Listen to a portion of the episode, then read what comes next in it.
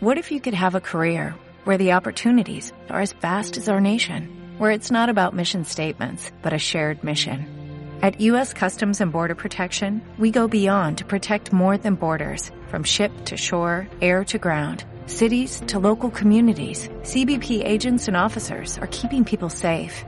Join U.S. Customs and Border Protection and go beyond for something far greater than yourself. Learn more at cbp.gov/careers. Tu potencial tiene todo que ver con lo que puedes llegar a conseguir en la vida si simplemente lo dejas salir.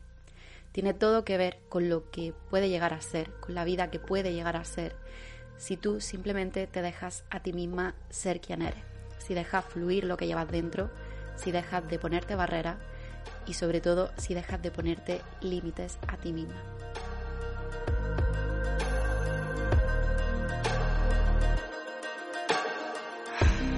Hola de nuevo a todos y bienvenidos a un nuevo episodio de Cada Camino. Muchísimas gracias por vuestra paciencia y por haber aguantado estas dos últimas semanas sin ningún episodio. Pero bueno, ya estamos de vuelta y venimos con un tema que estoy segura de que os va a encantar porque yo he disfrutado muchísimo redactando las ideas que quería incluir en el episodio de hoy y hoy vamos a hablar del potencial. Quiero empezar este episodio haciendo referencia a una frase que leí esta semana en un libro que he empezado hace poquito y que estoy disfrutando muchísimo, ya hablaré más de este libro en Instagram.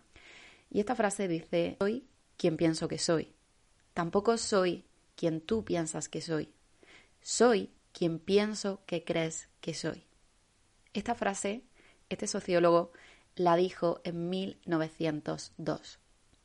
El momento en el que yo leí esta frase, sinceramente, me voló la mente, porque me parece que tiene una verdad tan grande dentro de ella, me parece tan cierto eso que resume la frase, que básicamente lo que quiere decir es que somos lo que creemos que los demás piensan de nosotros. Vivimos la vida básicamente interpretando un papel que no solamente no hemos elegido nosotros, sino que además ni siquiera estamos siendo conscientes de que lo estamos interpretando. Y para poder hablar del tema de la, del potencial es imprescindible que hablemos de uno mismo, de nosotros mismos. Y nosotros no somos más que nuestra identidad. Entonces, una identidad, la identidad de quién yo soy, de quién tú eres, se va construyendo con los años capa sobre capa. Es decir, mi identidad es yo soy Celia, eso es una capa, yo tengo 28 años, eso es otra capa, yo he crecido en Almería, eso es otra capa, yo he estudiado derecho, eh, eso es otra capa, y así vamos formando nuestra identidad capa sobre capa. Pero también hay capas que nosotros nos vamos poniendo encima sin darnos cuenta, pero esas capas no vienen elegidas por nosotros. Por ejemplo, eh, el yo debería, el yo tengo, el esto es lo que se espera de mí. Y hace unos episodios os comentaba aquí en el podcast que realmente tú eres quien eres cuando no te está definiendo ni el trauma, ni las expectativas, ni los prejuicios de los demás. Entonces, eres quien eres cuando no te ha afectado todavía, digamos, todas esas vivencias externas. ¿Qué quiero decir con todo esto? Que al final del día, el problema es que hemos construido esa idea de quién deberíamos ser en base a la sociedad, en base a nuestro entorno y en base a las expectativas de ambos, porque no podemos evitar que nuestro entorno al final del día nos afecte y nos influencie. Tanto las opiniones de nuestros padres como de nuestros amigos, de nuestra familia, de nuestra pareja, y ya no tanto sus opiniones como sus expectativas. Y muchos de todos nuestros problemas hoy en día tienen que ver con la expectativa que los demás ponen en nosotros.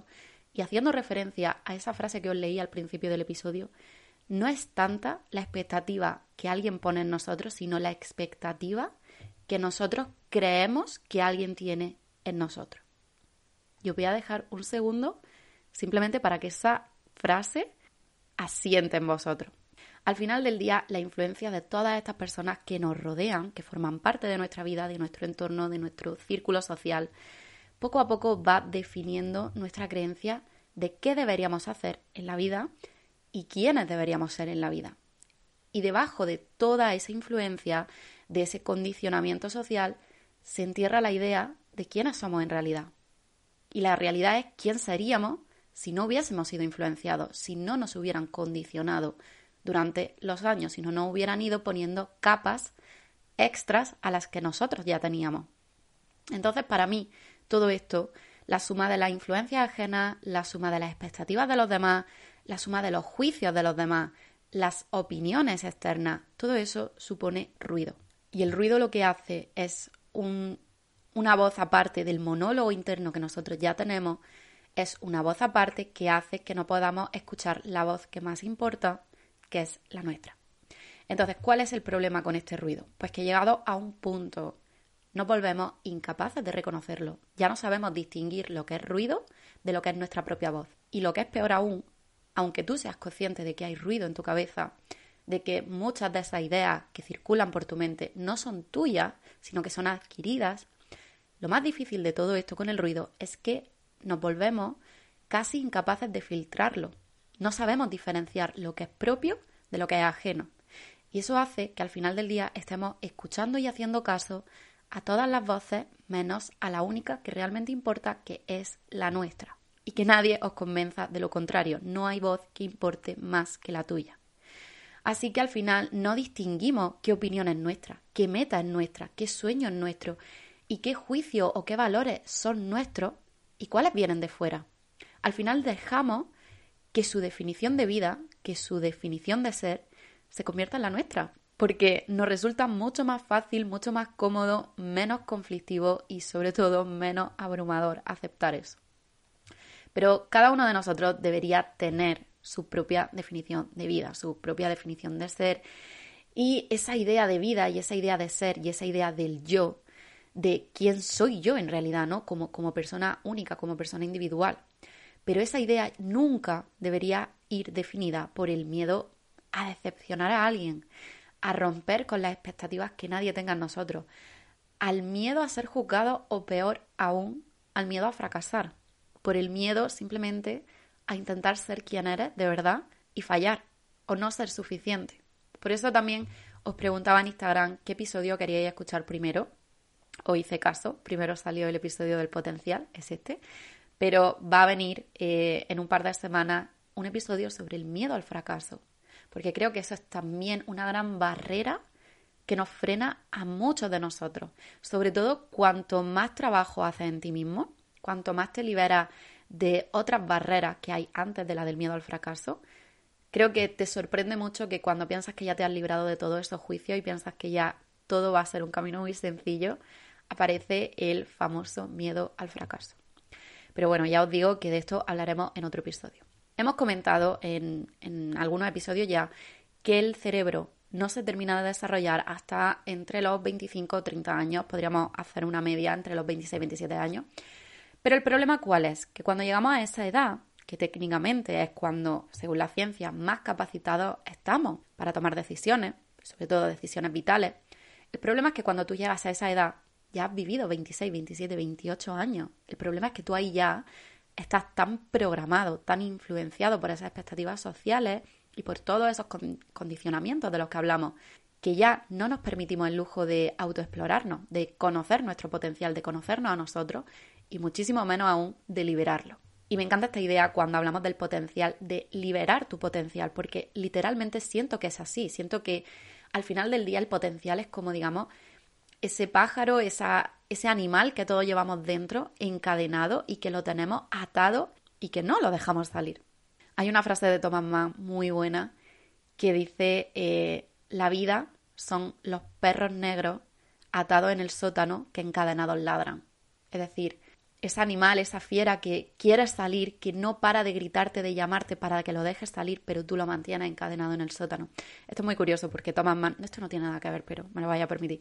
Thomas Mann, Thomas Mann era una persona homosexual y vivió toda su vida con, con esa parte de su persona, con esa parte de su identidad encadenada al sótano, encerrada adentro, porque no se permitía ser.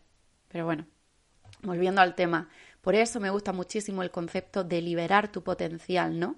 De dejar eso que llevas dentro, que te está gritando por salir, que de dejarlo simplemente salir, dejarlo ser. Pero aunque ya os digo que el cerebro eh, no se desarrolla hasta los veintitantos, más bien finales de los veinte, eh, es mucho antes, cuando realmente nuestro potencial empieza a asomar por ahí. Concretamente, suele empezar a hacerlo en la infancia. Porque cuando una es una niña, cuando, cuando somos pequeños, ahí no hay expectativas sobre nosotros. a no ser que te toque una familia muy desestructurada, pero en general, en esta época de la vida no hay expectativas en ti. Ahí no te importa lo que piensan los demás, solamente tienes que ver a los niños que cantan, bailan, gritan, pintan y hacen todo sin importarles si lo hacen bien, si lo hacen mal, si están mirando, si lo estás grabando, si te estás riendo. Es pura inocencia, es el nivel más puro de inocencia que experimenta la persona. Ahí no hay presión para que seas nadie, ahí eres puramente libre, ahí es libertad. Y ahí únicamente, cuando tienes ese escenario, ¿no? De pura libertad, de pura inocencia, hacia lo que un niño se siente atraído es hacia lo innato que hay en el niño. A una niña nadie le dice, no deberías estar pintando, o no deberías cantar, no cantas bien, o deberías dejar de jugar, jugar no te va a llevar a nada, o de colorear con pues no vas a vivir, no vas a conseguir nada en la vida. Tú a un niño, tú lo dejas ser, lo dejas que haga, lo dejas que experimente. Yo, por ejemplo, me encanta pasar tiempo con mi sobrina. Eh, vamos, es una de las personas con las que más disfruto estar. Y, y yo, por ejemplo, veo a mi sobrina que es una niña que disfruta interpretando, cantando, bailando, cosa que yo, por ejemplo, como niña no hacía jamás. Me moría de la vergüenza. Y creo que ahí puedes ver eh, la diferencia entre un niño y otro. Y yo cuando la veo siempre le digo a mi tía, ¿cuándo la vamos a apuntar a una clase de interpretación? O sea, la niña tiene un talento innato. Eh, los gestos que hace, cómo gesticula. Eso es algo que ella, por su pura inocencia, por su pura libertad, le sale innato y ella libera y saca de ella misma. Y probablemente dentro de unos años, probablemente cuando crezca, dejará esa parte de ella, porque le dará vergüenza, porque pensará que la gente la juzga, o porque entre todos nosotros la sociedad le hará creer que interpretando, cantando, bailando no se llega a ningún sitio. Ahora bien, quiero hacer otra matización. No me refiero a que aquello que tú disfrutas haciendo de niña o aquello que te sale natural siendo niña sea aquello que tú tienes que elegir como profesión. Y aquí creo que es cuando tenemos que hacer una diferencia importante, porque cuando hablamos de potencial, no estamos hablando de pasión, ni estamos hablando de propósito, ni estamos hablando de profesión, pero también, al mismo tiempo, estamos hablando de todo esto. Y os lo explico enseguida. Pasión es algo que amamos, es algo que disfrutamos, es esa cosa con la que pierdes la noción del tiempo, la que el tiempo parece que se para para que tú hagas eso que te apasiona es lo que estamos haciendo y, de verdad no se siente el tiempo ni pesado, ni lo sentimos como un trabajo, ni como una tarea, ni como una obligación, sino simplemente lo disfruta. Es algo que al final del día te llena, te llena el alma y, te hace desconectar y recargar las pilas. Por ejemplo, para mí, pasiones mías serían dibujar, sería escribir, sería leer, sería aprender. Yo disfruto muchísimo estudiando, cosa que a mucha gente le choca, pero sé que a muchas de vosotras también os pasa, eso es una pasión mía. A mí me pasa el tiempo volando mientras yo estoy estudiando. Cosa que no significa que me guste examinarme, pero me gusta aprender. Entonces, esta es la definición de pasión. Profesión, en cambio, y aquí creo que no hay que explicarlo mucho, profesión es tu carrera, tu trabajo, aquello a lo que te dedicas, aquella actividad a la que nos dedicamos, no necesariamente por pasión, aunque hay aquellos afortunados en los que les coincide, pero más bien por necesidad. Luego está el propósito. El propósito y ya hablaremos con más detenimiento de esto, del propósito. Quiero dedicar algún que otro episodio. Pero el propósito es, digamos, aquella razón, aquel motivo un poco más elevado por el que hacemos algo, por el que creamos algo o por el simple y llano hecho de que algo existe. Y por último está el potencial.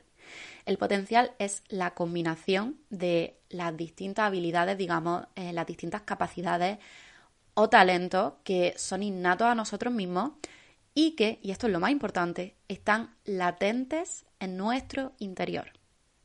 Es decir, podemos, depende de nosotros, desarrollarlos o no para que en un futuro eso tenga una utilidad o nos genere algún tipo de éxito o beneficio. Por ejemplo, tú puedes tener el potencial de ser un gran escritor, porque escribes genial, verbalizas genial, tienes un gran vocabulario, sabes mm, evocar emociones, sabes describir genial, y sabes contar muy bien historia. Tú tienes el potencial de ser un gran escritor por la serie de talentos, habilidades y capacidades que tú tienes. Esa capacidad, ese potencial está latente en ti. Ese potencial solo será algo si tú lo trabajas. Solo se convertirá en algo real si tú lo potencias. Ahora, si tú ignoras esa habilidad, ese talento, esa capacidad, no se va a convertir en nada. Sí, seguirás teniendo el potencial dentro de ti, pero si tú no lo dejas ser, si tú no lo trabajas, si no, no dejas que dé sus frutos, si lo ignoras, el potencial no significa nada. Y ahora la pregunta del millón. ¿Es posible que estos cuatro ámbitos, pasión, profesión, propósito y potencial, coincidan? Totalmente que es posible. Ahora, ¿es la meta ideal? ¿Es hacia lo que tenemos que trabajar? En mi opinión, no. En mi opinión, lo ideal no es que tu pasión, tu propósito, tu profesión y tu potencial coincidan. Para mí lo ideal, el escenario deseable, es que se crucen, que beban unos de otros, que tu propósito beba de tu pasión, de tu profesión y de tu potencial, y que uno a otro se vayan nutriendo, pero al mismo tiempo vayan manteniendo su individualidad. Sobre todo porque en la vida, y esto es muy importante, una persona puede tener más de una pasión, más de un propósito y más de una profesión. Y de esto, igual, os digo, hablamos enseguida, porque tengo aquí las anotaciones de todo lo que quiero ir contando, pero hay una serie de cosas que quiero matizar primero. Así que otra de esas cosas que quiero matizaros es que hablando de esto, hay, un, hay una corriente, ¿no? Digamos, en Internet desde hace años que dice esta famosa frase de convierte tu pasión en tu profesión. Do what you love. Eh, haz lo que amas y no tendrás que trabajar ningún día más en tu vida. Y a mí esto mm, no solamente me parece que confunde a la gente, sino que me parece un mal consejo. Y me pareció muy divertido porque es algo que yo he reflexionado en algún momento y hace poco vi un vídeo en TikTok de Simon Sinek, Sinek, Sinek, no se pronuncia su apellido, ¿ok? Pero es el escritor del libro este tan famoso, que a mí me encanta, por cierto, empieza con el porqué. Y él decía precisamente lo mismo, que esto es un mal consejo. Y os voy a dar mi explicación de por qué lo considero un mal consejo. Mira, profesión es lo mismo que carrera o trabajo o lo que sea, ¿no? Al final del día, una profesión, un trabajo, implica te guste o no te guste, responsabilidad. Todo lo que es una responsabilidad en algún momento se vuelve una fuente de estrés y sobre todo de dependencia. Porque al final del día tú dependes de tu trabajo para vivir e incluso a veces también lo que te estresa un poquito más, hay gente que depende de tu trabajo. Si tienes trabajadores a tu cargo o incluso si tú eres quien sostiene a su familia. Eso, tú quieras o no quieras, disfrutes o no disfrutes tu trabajo, te genera estrés. Eso significa que al final del día se ha convertido en algo que te preocupa, algo que tienes que hacer como una obligación, porque incluso a la persona que más disfruta de su trabajo, el trabajo al final del día es algo con lo que tienes que cumplir de forma constante y continua, entonces es una obligación en alguna manera. Y también con cierto grado de seriedad, ¿no? Pero en cambio una pasión, como decíamos antes, una pasión tú la tienes para disfrutar. Una pasión es algo liviano, es algo ligero, es algo que te recarga, que te nutre. Entonces, ¿qué pasa? Que si yo convierto lo que a mí me apasiona en mi trabajo, mi pasión se vuelve mi responsabilidad. O sea, mi pasión, que es liviana, que es divertida y que a mí me ayuda a desconectar y a recargarme las pilas, se vuelve una tarea. Se vuelve algo serio y sobre todo se vuelve algo de lo que yo ahora me tengo que preocupar. Y lo que más me preocupa todavía es que si yo vuelvo mi pasión mi trabajo, entonces ¿cuál es ahora mi pasión? Es decir, ¿a qué acudo cuando necesito desconectar, cuando necesito recargarme? Entonces, ¿veis el problema? Y esto que ya os digo, eh, también, eh, si puedo encontrar el vídeo, lo subiré a Instagram para que lo veáis, pero que, compartía también este escritor. Tampoco quiero decir con esto que ahora el trabajo tenga que ser esto que no disfrutas, que haces por obligación y que te genera una gran frustración, porque si me seguís y me conocéis sabéis que mm, no defiendo en absoluto nada de eso. ¿Cuál es el punto clave para mí, el punto de equilibrio entre ambos conceptos, entre ambas ideas, pasión y profesión? Pues como os digo, eh, no solamente mezclar pasión con profesión, que beban unos de otros, que se crucen, sino también sumarle el potencial y el propósito, que cada una de esas ideas beban unas de otras. Entonces, si tú trabajas al final del día por algo que para ti no significa nada, que no tiene ningún tipo de propósito, que no te llena ni te nutre de ninguna manera, si tú trabajas por algo que no te dice nada, que no te aporta, con lo que no te identifica, al final del día tu trabajo no solamente es una fuente de estrés, sino que es una fuente de insatisfacción.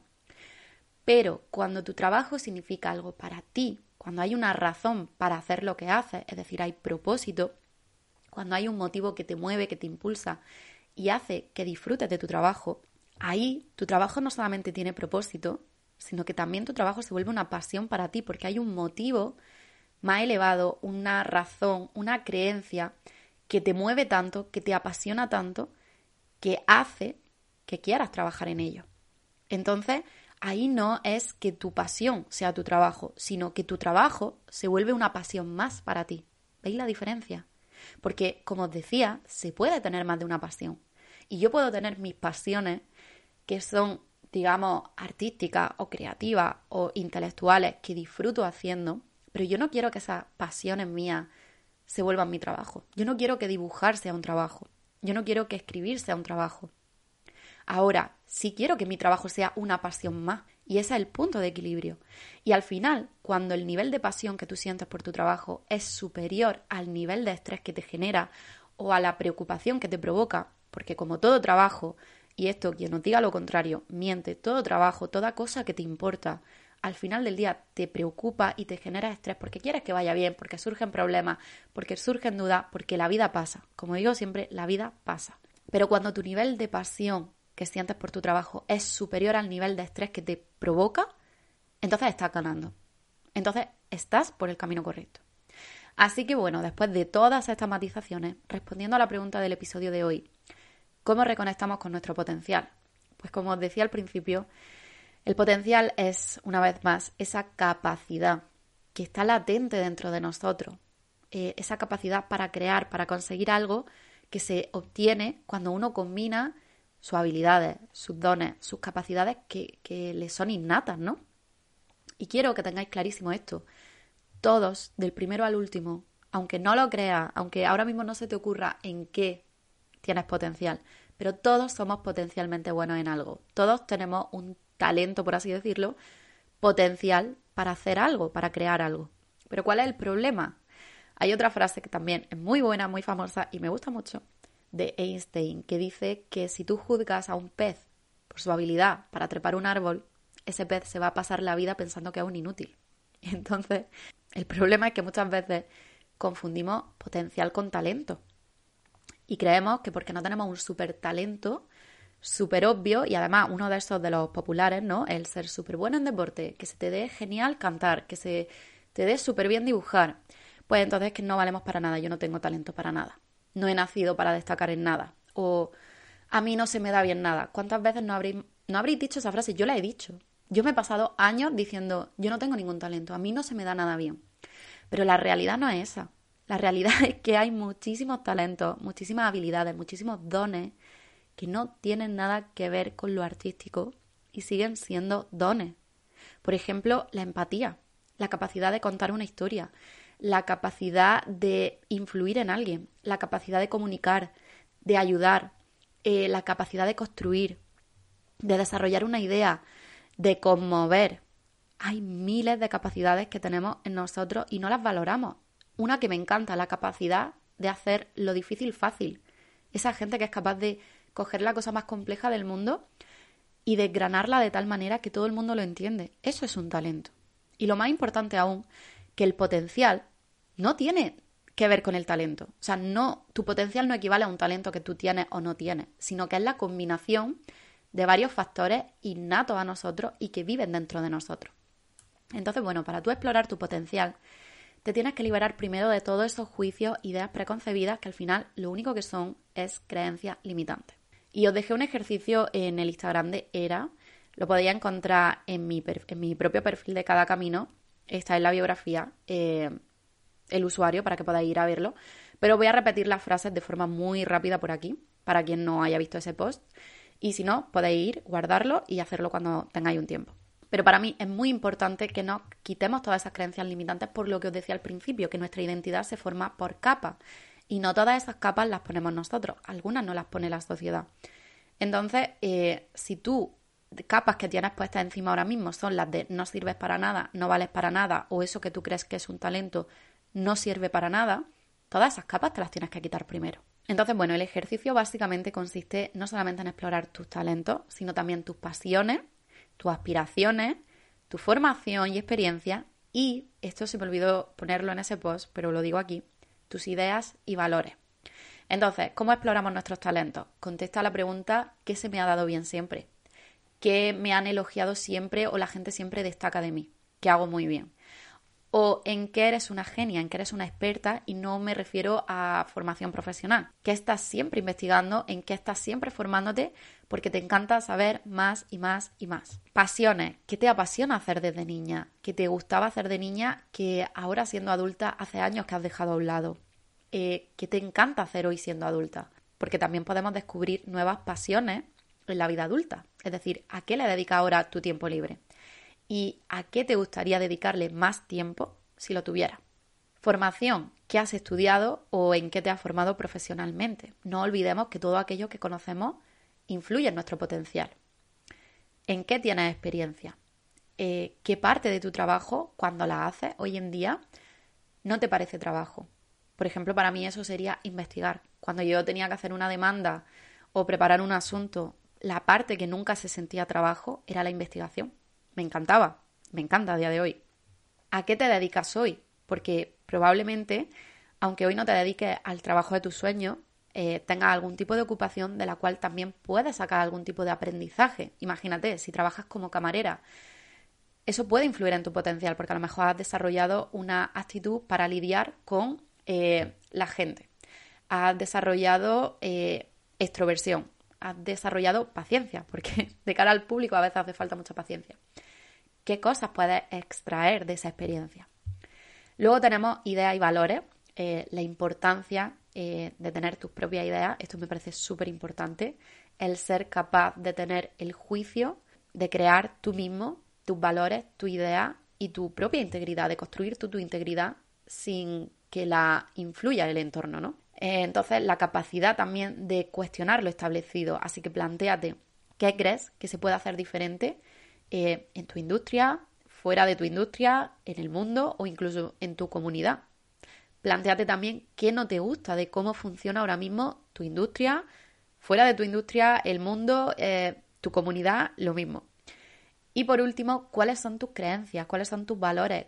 ¿Qué ideas tienes? ¿Qué cosas defiendes? ¿En qué cosas crees? O qué cosas crees que se pueden cambiar. Todo eso también viene teñido por tu potencial. Y por último, y esta es mi favorita, las aspiraciones. Porque nuestros sueños nunca son aleatorios, no son al azar y hay un motivo por el que tú sueñas con algo que no se parece en absoluto a lo que yo sueño. Si mañana mismo te pudiera levantar y tener la vida con la que siempre has soñado, con la tranquilidad, la calma y la certeza de que todo va a salir bien, de que nunca te va a faltar nada, y que nadie va a juzgar tus decisiones, ¿cómo sería esa vida? ¿A qué te dedicaría en esa vida? Y ahora el caso contrario, ¿qué te apasiona tanto, qué te atrae tanto, que aunque supieras que nunca vas a poder vivir de ello, aunque supieras que no va a salir bien, como esa relación a la que siempre volvemos, aun sabiendo que nunca va a funcionar, aunque supieras que no vas a comer de eso, ¿qué haría? Porque, por ejemplo, eso para mí es escribir. No me importa que escribir no me dé de comer, no me importa que nunca me convierta en escritora, no me importa escribir algo y que nadie lo lea, me sigue llenando lo suficiente, me sigue llenando tanto que aún así no me importa. Aunque escribiera un libro y nadie lo comprara, aunque escribiera un libro y nadie lo leyera, nunca jamás en mi vida dejaría de escribir. Entonces, la clave está en cómo combinas todas estas respuestas que has dado, cómo unes todos los puntos que te forman a ti. Y la respuesta a esa pregunta es el potencial que habita dentro de ti. Hay tres herramientas también que te van a ayudar muchísimo a esto. para mí, el santo grial del autoconocimiento. Primero, la meditación. Eh, no sabéis la claridad que te llega mientras meditas. Eh, llegan muchísimas respuestas. A mí hay muchas dudas que tengo, muchas confusiones, eh, muchos conflictos internos. Y la única manera que tengo de alejarme de ese ruido del que hablábamos antes, del ruido externo, es mediante la meditación y es la mejor manera de escuchar la voz que importa, que ya te digo que siempre es la tuya. Otra herramienta que me encanta es journaling. Eh, no solamente te sirve para aclarar la mente al vaciar todo en una página de papel, sino que también despeja muchas dudas y es una forma como de poner en palabra el enredo de tu mente. A mí me recuerda como la típica bobina de lana o de hilo que está súper enredada y vas tirando, tirando, tirando y al final consigues deshacerla. Pues para mí eso es el journaling. Y por último, el santo grial de, del autoconocimiento para mí es la visualización. Porque cuando tú cierras los ojos y te visualizas siendo quien quieres ser, eso te ayuda muchísimo a tener claras tus prioridades, a tener claros tus sueños y a saber qué sí y qué no quieres en tu vida. Luego diría que hay dos extras que también me parecen muy buenas para el autoconocimiento, pero que se pueden hacer de una manera más puntual. Para mí, meditación, journaling y visualización son cosas que hago a diario y que noto un gran impacto, una gran diferencia cuando las hago. Y luego hay estas dos extras que os comento, podéis hacerlas puntualmente, pero sí está bien que al menos una vez en semana toméis contacto con ella. Una sería la creatividad, en mi opinión, sacar tiempo para hacer algo creativo y dejar que la mente se relaje y desconecte. Puede ser desde cocinar, pintar, escribir, escribir una canción, tocar la guitarra, no sé, pero algo creativo. Y la última sería conectar con tu niña interior, tratar de volver a las cosas que os digo que hacíamos de niños que nos hacían felices. Por ejemplo, salir a patinar, por ejemplo, jugar, por ejemplo, bailar, eh, todas esas cosas que de niños hacíamos y no nos importaba que no nos juzgasen eh, y disfrutábamos sencillamente. Porque como os decía, eso hace que tú de alguna manera eh, mentalmente vuelvas a esa versión de ti de cuando eras niña, de cuando nadie te estaba juzgando, de cuando no tenías ninguna presión. Entonces la mente por un instante vuelve a conectar con ese estado. A mí una parte que me encanta de cuando voy a cuidar a mi sobrina es que vuelve a ser una niña, porque al final cuando interactúas con una niña, eh, el vocabulario que utiliza, las expresiones que utiliza, las preguntas que ellos te hacen, cuando te piden que juegues y te metes en el papel de jugar con ellos, es eso que me permite conectar a mí misma también con mi niña interior. Entonces, os voy a dejar otro bonus extra que a mí me ha ayudado muchísimo a la hora de reconectar con mi potencial, de entenderme y de conocerme. Y es que la respuesta a estas preguntas que os he planteado, evidentemente nosotros conocemos la respuesta, solamente tenemos que sentarnos un poco a pensar. Es decir, esas respuestas están en nosotros a un nivel consciente, podemos acceder a esas respuestas. Pero ¿qué pasa con esas partes de nosotros de las que no somos conscientes, o sea, a las que no podemos acceder y conocer. Y hay muchas partes de nosotros, de nuestro potencial, eso también forma nuestro potencial, que son capas que están situadas a un nivel tan profundo, tan interno, tan inconsciente, que desconocemos que están ahí y las ignoramos y necesitamos también sacar todo eso a la superficie. Esto se consigue mediante, por ejemplo, test de personalidad te van a dar mucha luz sobre rasgos de tu personalidad. A mí, por ejemplo, me ha ayudado muchísimo y me ha gustado mucho eh, Human Design. Si queréis de esto podemos hablar en otro momento. La astrología también te puede ayudar muchísimo. Todo esto no habla de que se adivine el futuro, de que tenga un destino escrito. Todo esto habla de potencial, de rasgos, de cualidades que están latentes en ti. Y hay una última que se llama Enneagrama, creo, que últimamente no sé por qué me ha invadido en redes sociales, o sea, vaya donde vaya, me sale algo relacionado con, el enneagrama y, sé que tengo que investigarlo porque muchas veces uno piensa que cuando te sale algo muchas veces es el algoritmo que te conoce muy bien y que te intenta vender algo, pero yo pienso que es el universo que me está diciendo aquí hay algo para ti y eso me está pasando con el enneagrama. Eh, me ha salido ya chiquicientas veces y, y nada, lo investigaré cuando tenga tiempo y ya os contaré qué tal. Pero todo esto eh, estas herramientas son de autoexploración, de autoconocimiento, a un nivel un poquito más abstracto. Te plantea cosas que tú no, ni siquiera tú te habías planteado sobre ti misma. Y llegado a este punto, quiero recordaros que si no habéis suscrito todavía al podcast, si estáis disfrutando el episodio y si queréis escuchar más episodios como este, que por favor os suscribáis si no lo habéis hecho ya. Si lo habéis hecho y no habéis dejado una valoración todavía, me encantaría que pudieseis dejar una valoración, porque eso ayuda a que el podcast llegue también a más gente. Y si queréis compartir este episodio con alguien que penséis que le puede gustar o que le pueda ayudar, eh, si lo compartís en redes, etiquetadme, me hace muchísima ilusión y disfruto muchísimo cuando veo que lo compartís. Y sobre todo, escribidme para contarme qué os ha parecido y si se lo enviáis a alguien, pues también contadme a quién se lo había enviado y por qué se lo había enviado. Ahora sí, vamos a terminar ya el episodio porque ¿qué pasa cuando uno consigue conectar con, con su potencial, ¿no? con lo innato que hay en nosotros? Cuando tú llegas a ese punto en el que conectas contigo misma, con tu potencial y entiendes y atiendes tus talentos, tus pasiones, tus propósitos eh, y consigues conjugar todo eso, ¿no? Tus ideas, tus habilidades, eso hace que uno llegue a lo que se llama la zona de genio. La zona de genio es un concepto que definió un escritor americano. Eh, yo me he leído el libro, es muy bueno también. Se llama ah, Tu Gran Salto The Big Leap. Eh, no puedo decir el nombre porque no me acuerdo, sinceramente. Gay, Gay Hendrix o algo así, o Gary Hendrix, no lo recuerdo. Pero la zona de genio es ese trabajo que uno ama hacer y que cuando lo hace eh, nunca parece trabajo. Aquí es donde se dice, según este escritor, que es psicólogo, que realmente una persona alcanza el éxito y la realización, cuando una persona realmente se llega a sentir satisfecha con su vida. Entonces, al final es donde tú puedes expresar plenamente tus dones, que son naturales tuyos, y tus fortalezas y tus talentos, y donde al final puedes dar como lo mejor de ti, ¿no? Puedes traer al mundo o dar al mundo lo mejor que hay en ti.